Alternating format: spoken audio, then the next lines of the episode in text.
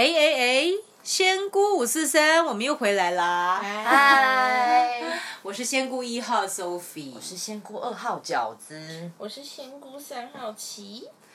听说二号你你跟你的昂仔报了一个最近的最夯的一个十日十日禅修是吧？还在候补 waiting list 是吗？没错，呃，就是因为刚好我最近的老公他正在转，最近的老最近的公，老 公有有不是最近的老公 哎、吗你？们很爱挑语病哎、因为这很容易被发现。哦，是这样吗？然后就是想要趁他转职有这个假，可以去十天的静坐。然后我们是听了另外一个 podcast，就是在讲内观好像是一个心灵上的另外一种旅行。然后我是一个很爱旅行的人，我就觉得除了实体的旅行之外，内心上的旅行好像听起来没经历过，很想去体验。但殊不知，因为就是那个 podcast 大推，所以现在内观中心就爆红，怎么爆都大爆满，而且我要候补十。哦，你是在第十号，对呀、那你老公候补几？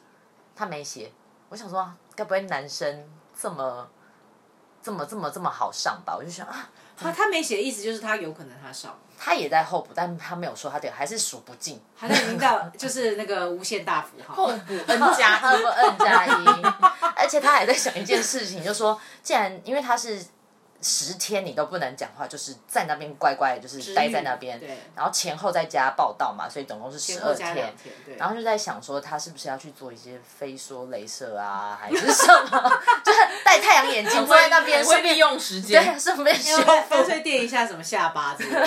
对啊，双眼皮割一我就觉得下 真不愧是时间管理达人但我还没想到这件事，好像去做个医美，对他真的还蛮会利用时间，很有效率很有效率，但而且人家都不可以问他说，对，你的脸怎么？母汤恭维，你说鼻子怎么会这样？对，而且还好像还，我记得我之前去那个内观禅修的时候，就他们还有要求说不要去直视别人，哦，因为他们觉得视线的对视也是一种干扰，哦所以他们会尽量也是让大家就是回避眼神对视这样子，就大家就活在自己的小世界里面。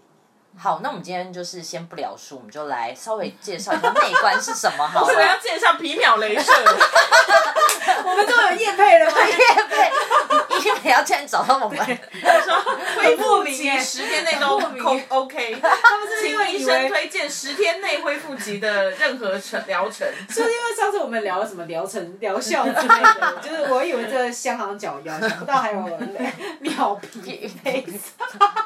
很好。哎，那这样幻听说想听说一号有去做内观，然后是，在我没有做皮秒，我有你是正常的那一关，没有平秒内射。我是在我是在几年的时候，我是在一三年吧，我没记错的话，我在韩国的一个中心做。但其实我自己是听说，台湾的中心不是只是因为这个 podcast 把它捧红，其实台湾中心一直都很难遇。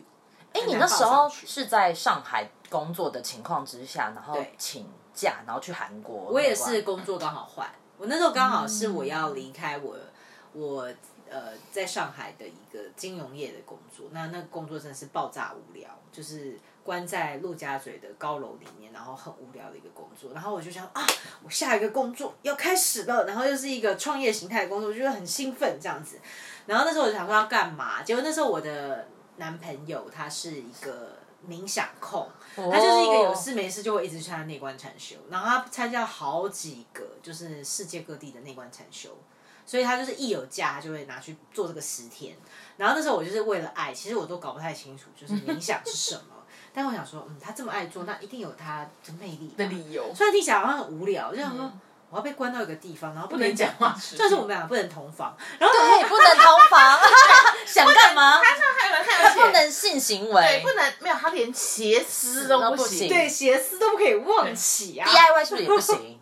不不可以，不可以，你啊，在那个还不能杀生，也不是，就是说他希望你去，应该是说他的逻辑是他要你去放下那些可能会干扰你的东西，所以包含 DIY 啊，然后包含就是你说吃不是舒适的食物，某种程度上你可能也会心情会起伏比较大。嗯所以他们也会特别在意你的饮食，但很神奇哦。那个正念禅修啊，内观禅修，它实际上是公吃公住，啊，对对对对，他公司然后攻打做空间，然后它是一个有课程就是有语音带领的课程这样子。然后那时候我就说，哎，好神奇哦，十天都不用花钱的公司公主，听起来好像很不错。然后我就去了，就报了，哎，报还蛮顺利。韩国的中心就没有像台湾的这么夸张，可能是那时候的风气好像还没那么现在那么流行。没有没有，我那我们那时候就是因为我们看了韩国的中心没。没就还有位置，其实它在世界各地都是蛮热门的，嗯，尤其有一些地方，比方说台湾的事，是因为台湾的做内观禅修的人很多，而且还很多人会慕名而来。以前还有老外他们会专门来台湾，就是参加 Vipassana 内观禅修，因为他们知道台湾的中心好像东西很好吃。我可以抱着这个，因为因为每个中心煮饭的人都自工啊，然后他们说台湾的好像真的特别会煮，就是台湾还有留一些很厉害的食谱，毕竟台湾是素食王国嘛，应该不会是为了吃下去这样。真的真的就是他们会去分享，就是会做那种很哈口，就是一直会参加，他们就会分享说哪里的中心菜特别好。天哪！然后我那前男友他就是会去，他去过京都的去三四次，因为他觉得那个地方的。太美了，就是你仿佛就在画中。可我有一个疑问，你我我觉得，因为我觉得蛮难的，是是，你要上班族要那么长的假，而且要待到某一个地方，可是你们大部分都是在室内静坐，你又没有办法去外面旅游，去京都、去韩国，你觉得会有差哦？其实没有差，所以你说的很对。然后所以我想，韩国那个 center 之所以没有什么人报名，就是因为它听起来就在南国一韩国一个鸟不拉屎的地方，哦，就是一个比较难到啦。韩国中部一个叫马山的地方。韩国控三号琪琪，你一定没有听过这个地方，对不对？马山是马自达山嘛？它它就很像是那个我们之前你推荐我那个韩剧《怪物》那种乡下地方，外面真的很乡下哦。就是它，我们都是还要下了公车，然后要自己拉行李或背背包，还要再走大概十分钟，你才会到那个中心。那你还记得你产业道路？你那十天你？因为你感觉你说你前面是不太会去静坐冥想的人，那你直接去这十天，你有什么过程吗？你的变化，内心的变化，过程可可夸张。快点来聊聊聊。因为我刚开始就是想说，哦，可能跟很多一般人在刚开始接触冥想的时候想的很功利，就是我就会想说，哎，冥想好像会帮助我成为一个成功经理人，毕竟会帮助我注意力很集中。然后就说，哦，好像还可以舒压减压一下下，那很有目的性的，很有目的性的来。去做这件事，但是后来我就发现，哎，我前面三天我真的很坐不住。首先是第一个，我本来没有什么打坐的习惯，所以对我来说，我突然就发现，全你认为他在韩国的中心，大部分百分之八十参加人都是韩国本地人，当然他是一个英文加韩文同时并行的，然后也是像我这样，当时就是外国人的身份。那可是这种是韩国人，我觉得他们好厉害。我觉得他们真的是吃苦耐劳的民族，难怪他们吃饭都是可以坐在地板上，然后筷子还很难夹。我就觉得韩国的筷子很扁，然后拿手拿起来超酸的，就很奇怪。然后我想说，哇，他们好能吃苦耐劳，为什么他们都可以就是坐的？你知道，就是直挺挺。然后很多人双腿是那种双盘，然后那个怎么办到的？然后干嘛？然后就想说。天哪！就我感觉是参加一个进阶班，但其实我只是参加一个就是初阶的十天班，因为他们就是初级生，就是一定要从十天的开始参加。它是有一个有一个流程，它是要求说你一定要体验完整这十天，你再来决定，那你是不是要参加三天？有的人会对，有的人会参加二十天之类的。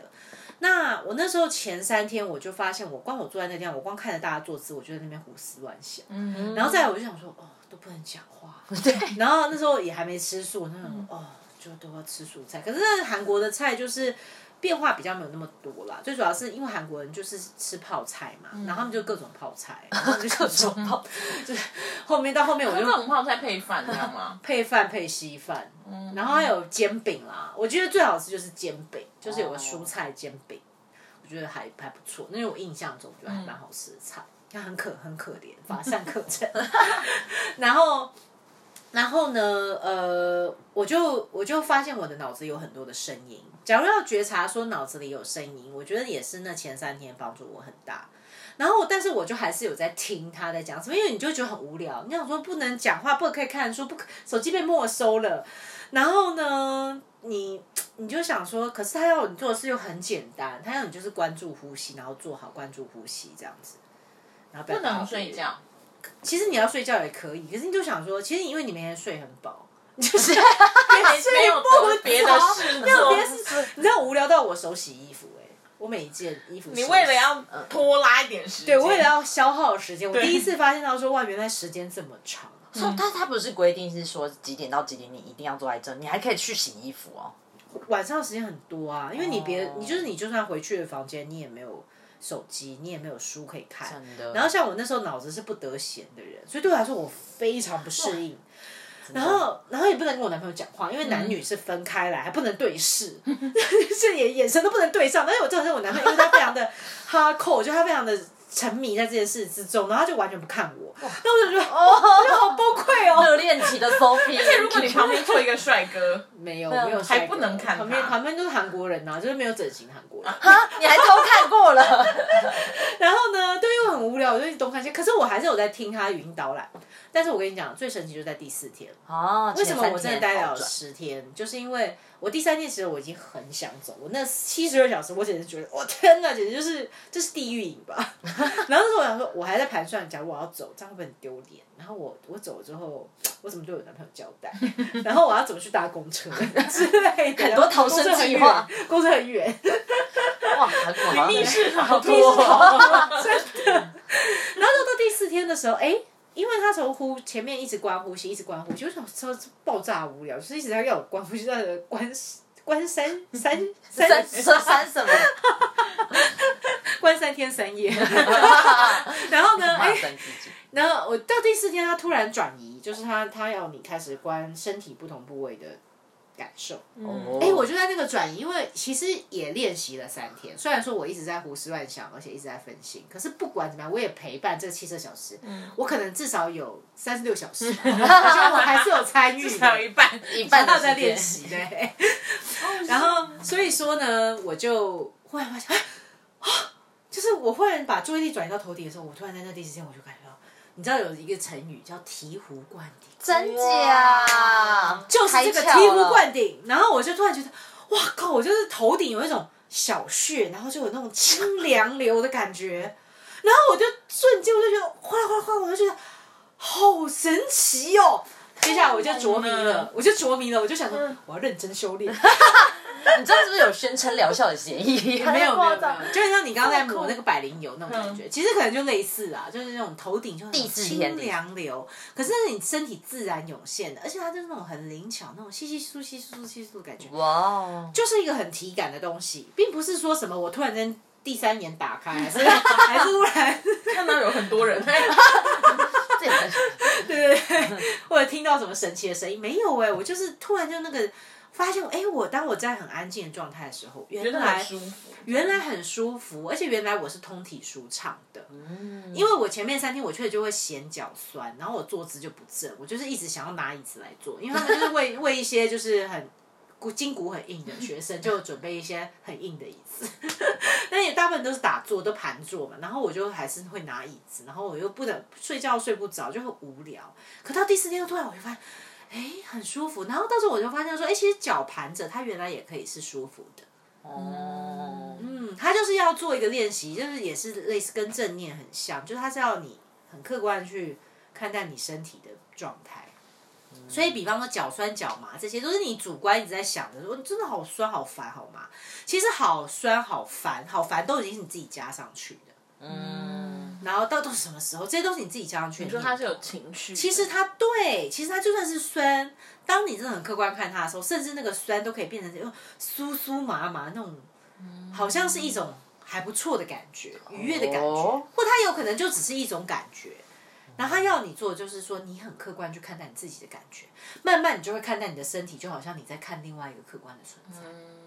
那当你连身体都可以看成一个客观存在的时候，其实你看所有的万事万物，你就会慢慢就会因为你连自己的身体、自己的呼吸，你都会看作客观的存在。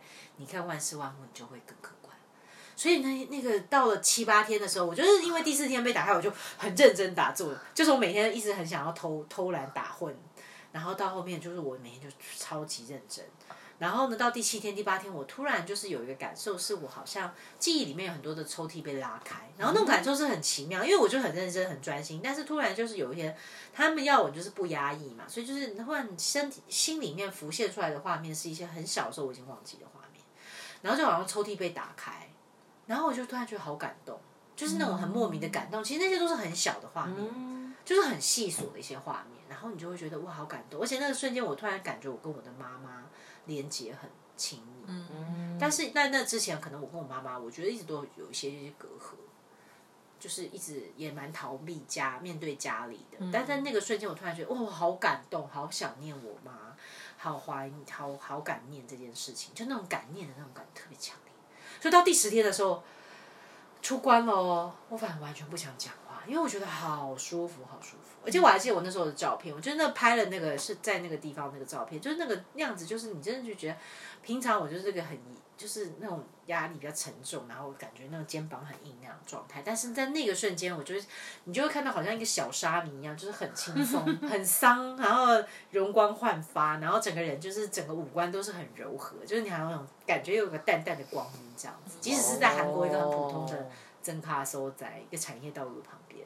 你还是会有这种感觉，很酷哎。那时候是 Sophie 应该都还没接触催眠，也没有完全没没有就是身心灵我的时候，这是我身心灵，我还是麻瓜期的时候啊，麻瓜期的 Sophie 耶哇，那你其实那个时候就有人一些人姻缘了呀我我觉得应该就是对对啊，所以我就说人生真的很有缘。哎，你那个男朋友现在男朋友就是个摆渡人呐、然后 他现在人哦，他现在住在另外一个国家，他就住到新加坡去。他是哪里人啊他是英国人。哦，对，所以他很妙的，就是他又很喜欢这种东方文化，他很喜欢禅修，他很喜欢印度，他很喜欢日本，他很喜欢中国，反正他就是各种亚洲文化，他很深受吸引。所以他虽然是一个英国的，从小英国土生土长长大，跟亚洲一点毛线关系都没有的人，但是他就是非常热爱亚洲文化，他一直住在亚洲。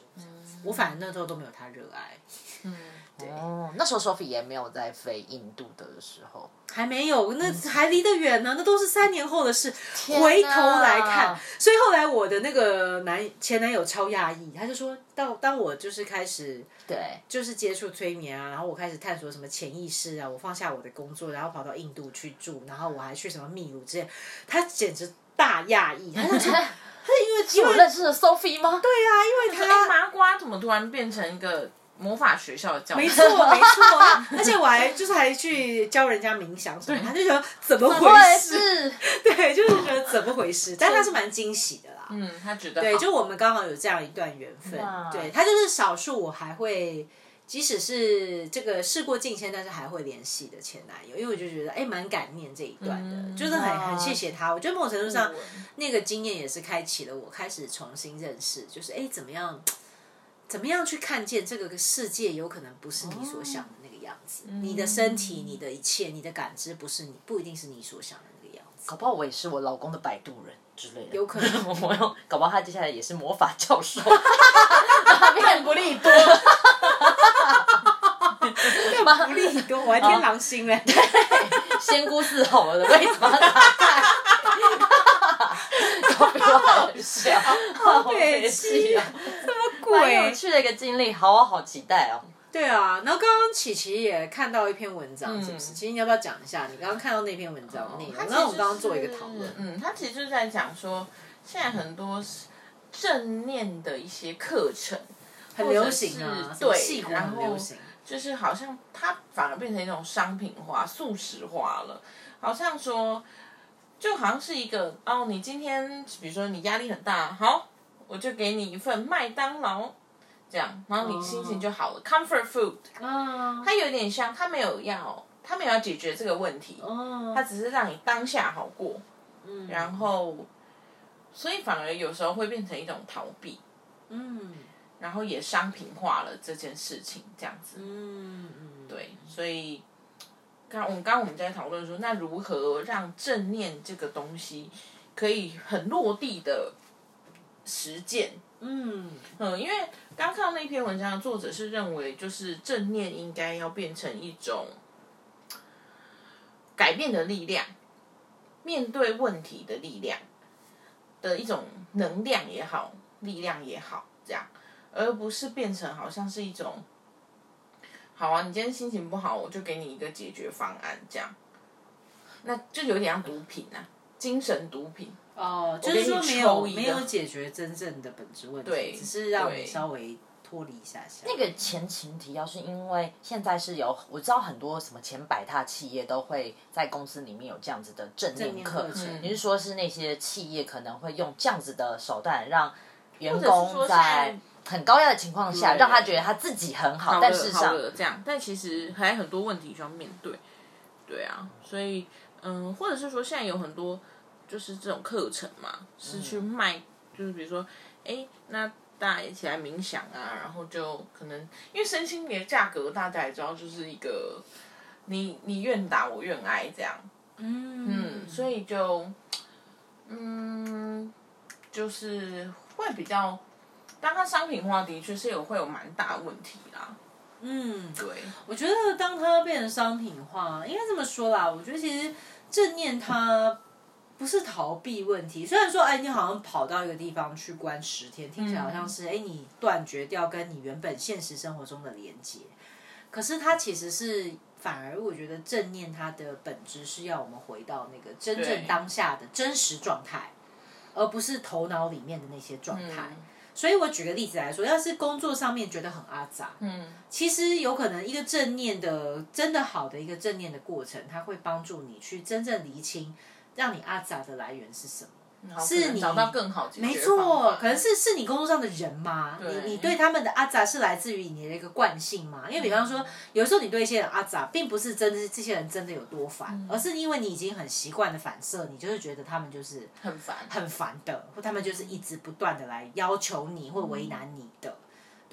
但是你其实已经套用了一个惯性的思维跟惯性的情绪去反射它，或者有的时候可能你的烦躁是来自于说，哎，你觉得事情总是好像很多，可是有时候其实事情并不是真正的多，而是你想要控制跟你想要完美的那个任务清单，你自己越叠越高，所以你的在做事情的时候，你可能不是在那个当下，你就一个来一个处理一个来一个处理一个那种很顺畅的状态。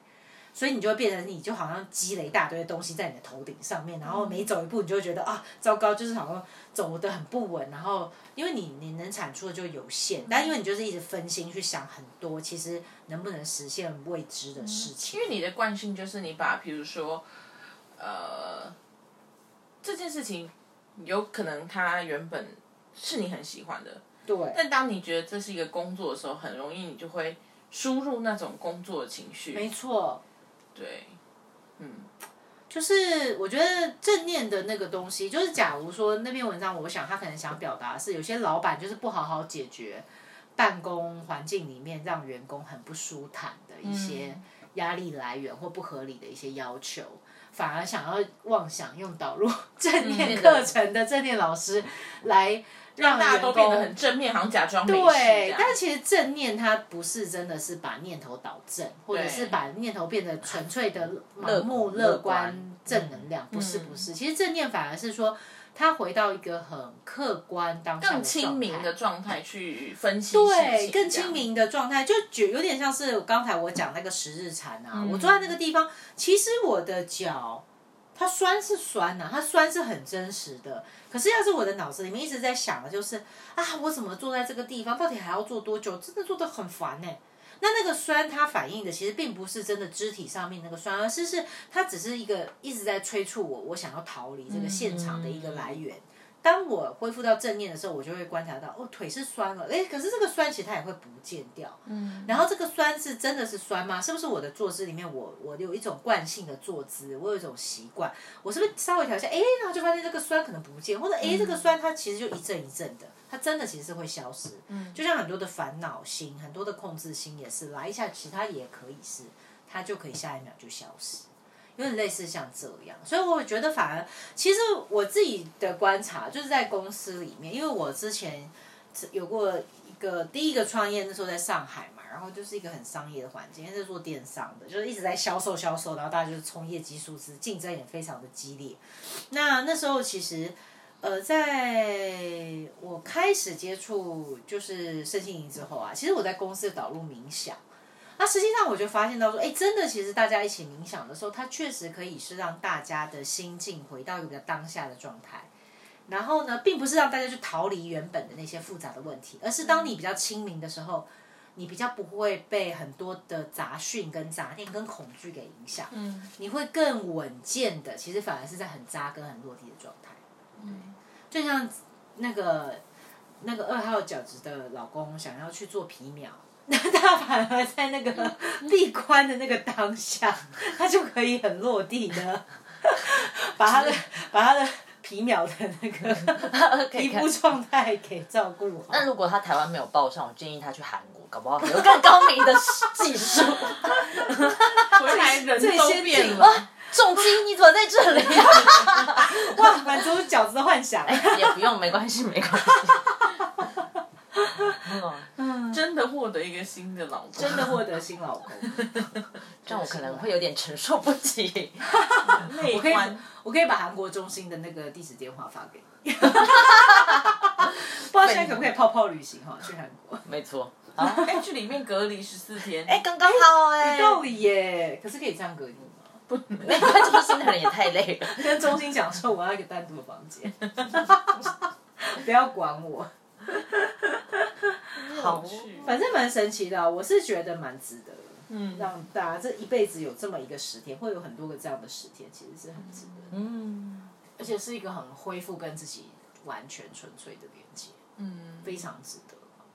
反而你出来之后会有更多的勇气去去面对很多事情。对面对，还有就是享受生命。嗯我觉得真的是享受生命，至少那是我十天之后的心得，是很舒服的。哇，那是 Sophie 二零零三年的时候去的，二零一三年，零三。一三一三。一零 三，太久 太久久了了，真是头脸痛，突然。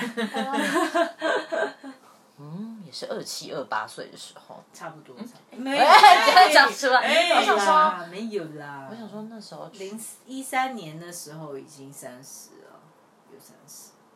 但也是蛮年轻的时候就去去的，啊算对我现在也很年轻啊，我觉得我也很年轻，是不是？是我可以当下就是你最年轻轻的样子不错啊，没错真的。像那个什么安东尼·霍普金斯的奥斯卡男主角，对不对？因为你每一个瞬间都比未来更年轻，你现在的当下，说的真好，我们是不是该抽个牌卡？来吧，来抽。感觉你今天已经吐出一个金句。没错，我可以下班了。来，我要第二张。好好玩哦！我刚刚突然想到一件事情啊，就是当大家就是呃，我觉得商品化这件事情，我刚刚突然想到，就是是很像说你你当时第一次去的样子，就大家会觉得说我去我就可以怎么样，嗯，就是我去我就可以变成舒压。我就 level up，对，或者我就 level 我就了对我就更厉害，我就好像又有一个经历可以拿来打勾。对，然后别人会觉得我很赞、很屌，这样。但我就觉得，哎，这的确就是身心灵商品化，好像的确是这样。就是比如说，后来有些人就会问我说，嗯、比如说我们现在有些人去冥想啊，或者是什么去静心啊什么的，我自己就比较不喜欢拿出来讲。我自己啦，我自己啦，因为我就觉得哦，这是我个人修行这样子。对，所以我也不知道哎，这商品化是不是就是很像这样？就比如说今年可能很流行冲浪，哦，大家都狂泼，或者是盯现在现在很流行爬山，有可能哎。对，就像好像要刷一波嗯潮流嗯。这样。但我是确实觉得，就是身心这件事情本身，它蛮个人的，嗯而且其实有的人他可能一辈子他身心方面的事情，他就喜欢做那么一件啊。对，比方他就喜欢做气功，他就可能就是一辈子一直在练气功，气功，然后练练他每天早上都练，练个几十年这样子，嗯，也很棒啊。对，对啊，然后但是有的人他可能喜欢是哎尝试很多很多，对，像我我和仙波尔号一样，就是没错，尝试什么都很多不同玩一点。但是其实对我们来说，也是因为我们在这个过程中，其实也是充满好奇感跟乐趣。但但我觉得但不是为了任何对人，是是为了自己。应该说行为看起来很像跟风，可是每一个人要去注意你自己跟着去做的那个动机跟起心动念是什么，要不然你也只是盲目跟着。还有就是过程中，你是不是享受啊？对对啊，没错过程你享受吗？你在那过程中得到的觉知是什么吧，嗯。所以我今天抽到的牌就是觉知，你觉知哎，就是在这个我抽到琪琪上次抽到的牌，懒惰，懒惰嘛啊，你又可以放放松了吗？我这个到突破，哎呦，不过这个是牌好用力哦，好用力耶，感觉这边啪碎开一种的心房，砰的真的声音，真的玻璃碎开的感觉，它从心轮诶，那个好像有跟心轮有关系，很用力的爆炸开，没错，大爆炸。我的懒惰好像 take action，嗯，要要起来，我要起来去内观了啦。还是你要为了要为了那关要休息？对。对，好哦，好，今天很开心，聊完之后就有一种虚脱的感觉，不知道为什么，我们我会又虚脱了。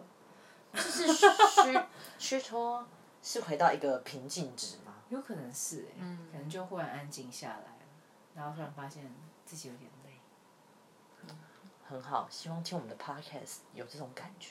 就像那张牌懒惰一样。嗯，是这样吧？大家现在眼睛可以慢慢闭下来。好像 在 headspace 哦。对，我们现在进入一个冥想的状态。嗯。让我们回到自己的呼吸。下次 再见。拜拜。拜。